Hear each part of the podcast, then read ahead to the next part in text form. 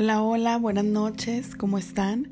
Bienvenidos a Palabras que Sanan. Soy la psicóloga Mayra Boone y esta noche te quiero compartir un relato sobre la maternidad, sobre la importancia de estar, de conectar, de vivir bonito, de disfrutar la vida y de conectar con nuestros hijos. La autora es Rachel Macy Stanford y dice así. Cuando vives una vida con ritmo agitado, cada minuto cuenta. Constantemente sientes que debes comprobar una lista de cosas por hacer y salir corriendo a alguna parte. Aunque trates de distribuir mejor tu tiempo y atención y por más que intentes resolver muchos problemas a la vez, de todas maneras no te alcanza el tiempo para hacerlo todo. Así fue mi vida durante un par de años muy locos. Mis pensamientos y acciones eran controlados por recordatorios de mi teléfono y todo estaba programado hasta el cansancio por horarios.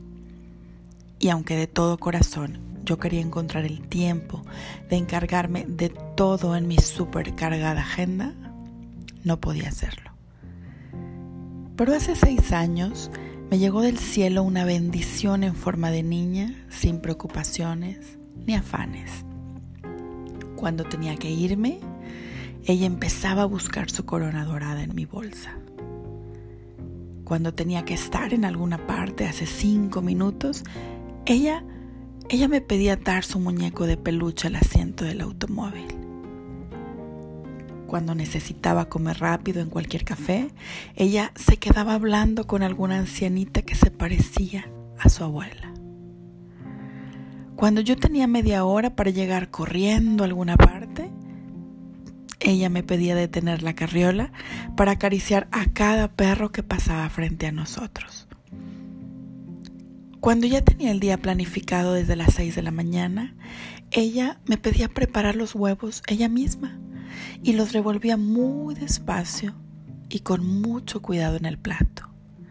Esa niña fue entonces un regalo para mí, que siempre, siempre me daba prisa para todo, pero yo no lo entendía en ese momento. Cuando vives una vida de prisas, tu panorama del mundo se reduce y solo ves lo que sigue en tu agenda y ya está. Si no lo puedes marcar con una, palomita de hecho, es una pérdida de tiempo.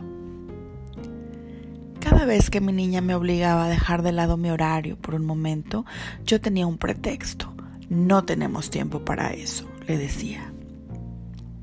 A continuación, las dos palabras que yo decía a mi pequeña amante de la vida con mayor frecuencia eran, date prisa. Yo comenzaba mis frases con ellas date prisa que llegamos tarde. Y también terminaba con ellas. Nos vamos a perder de todo si no nos damos prisa. Mi día siempre empezaba con, date prisa, come tu desayuno, apúrate y vístete. Y mi día terminaba con, cepíllate los dientes, date prisa y apúrate a dormir. Y aunque las palabras date prisa y apúrate no tenían casi ningún efecto en la velocidad con que mi hija hacía las cosas. Yo las decía de todas maneras, incluso mucho más seguido que las palabras te amo. Es difícil ver la verdad a la cara, pero saber la verdad cura y me ayuda a convertirme en el tipo de mamá que quiero ser. Un día, todo cambió. Fuimos por mi hija mayor al kinder, regresamos a casa y salimos del automóvil. El proceso no era tan rápido como la mayorcita hubiese querido y le dijo a la menor, pero ¿cómo eres lenta? Y cuando ella se puso las manos en el pecho y suspiró, me vi reflejada en ella y fue, fue algo espantoso, difícil de describir con palabras. Yo siempre apresuraba, presionaba y urgía a una pequeña niña que solo quería disfrutar la vida. Y en ese momento abrí los ojos y de repente vi muy claramente qué clase de daño le causaba mi eterna prisa a mis dos hijas. Mi voz estaba temblorosa. Miré a los ojos a mi hija y le dije, siento tanto el haberte obligado a darte prisa todo este tiempo. Me gusta el hecho de que no te apresures nunca y quiero ser como tú. Las dos niñas abrieron tremendos ojazos y me miraron. La cara de la niña reflejaba aceptación y comprensión. Te prometo que seré más paciente, le dije y la abracé a mi pequeña de rizos castaños que resplandecía con la promesa inesperada de su mamá. Sacar la expresión date prisa de mi léxico no fue tan difícil. Fue mucho más complicado tener en realidad la paciencia para esperar a mi hija que ama tomarse su tiempo. Para ayudarnos a las dos, tomé la decisión de darle un poco más de tiempo para prepararse cuando teníamos que ir a alguna parte. Pero a pesar de eso, siempre, siempre llegábamos tarde a todas partes. Entonces yo me decía a mí misma que llegaría tarde solo durante esos años, mientras, mientras era ella muy pequeña. Cuando paseábamos con mi hija por las tiendas, yo le permitía ser ella quien manejase el tiempo. Y cuando se detenía para observar algo, yo callaba todos los pensamientos en mi cabeza y solo la miraba a ella. Empecé a descubrir expresiones de su rostro que yo no había visto nunca antes. Vi los huequitos en sus manitas y cómo sus ojitos se ponen más redondos cuando sonríe. Vi lo bien que reacciona las personas cuando, cuando ella se detiene a hablar con ellos. Fui testigo de lo mucho que le interesan los bichitos más pequeños y las flores rojas. Ella es el tipo de personas que contemplan y entendí que alguien así es un regalo a nuestras vidas frenéticas. Mi hija es un regalo para mi alma intranquila.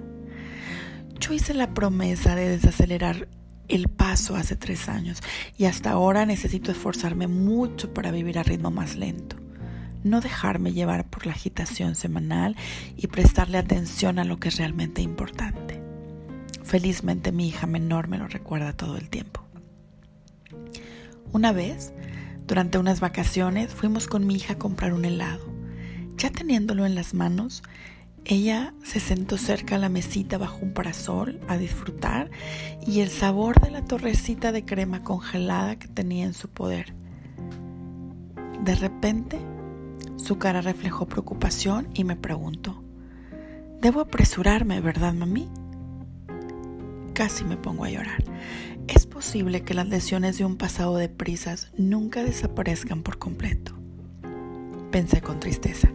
Y mientras mi niña me miraba, intentando entender lo que debía hacer, si apresurarse o no, entendí que yo tenía frente a mí una elección. Podía quedarme ahí, sentada, y sentirme triste, pensando en cuántas veces la presioné a hacerlo todo más rápido, o podía festejar el hecho que hoy en día intento actuar de otra manera y decidí vivir el día de hoy. No necesitas apurarte, tómate tu tiempo, le dije suavemente. Su carita se llenó de brillo de inmediato y sus hombros se distendieron.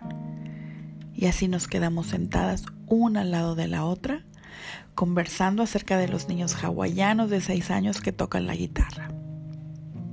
Hubo incluso momentos en que, los que estábamos en silencio y simplemente nos sonreíamos mutuamente disfrutando del paisaje y los sonidos a nuestro alrededor. Pensé que mi hija ya casi se comería el último pedazo del helado, pero cuando ella ya iba llegando al final, estiró su manita y me dio la última cucharada, que estaba llena de pequeños cristales de hielo y líquido dulce. Guarda la última cuchara para ti, mamá, me dijo ella con orgullo.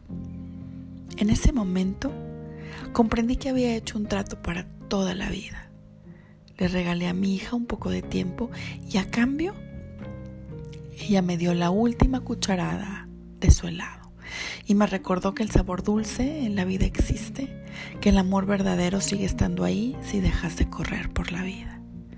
Y ahora, bienvenidas sean el comer helado de frutas, el recoger florecitas, el ajustar el cinturón de seguridad a los animalitos de felpa, la búsqueda de conchitas marinas, la búsqueda de bichitos y mariposas, una simple caminata. Y no volvería a decir no tenemos tiempo para eso, porque eso en realidad significa no tenemos tiempo para vivir. Detenerse y disfrutar de las pequeñas cosas de la vida diaria significa vivir de verdad. Créeme, me lo han enseñado las principales expertas mundiales especializadas en felicidad de la vida, mis hijas.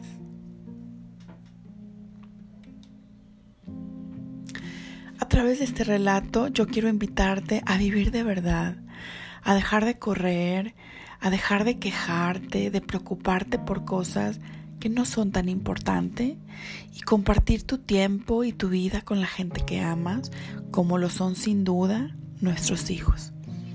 Muchas gracias por escucharme. Soy la psicóloga Mayra Boone. Si te interesa aprender sobre crianza respetuosa, contáctame a través de mi fanpage. La encuentras como Consultorio Psicológico Atelier o en mi Facebook, Mayra Cecilia Boone. Nos vemos pronto con más palabras que sanan. Que tengas una maravillosa noche. Hasta pronto.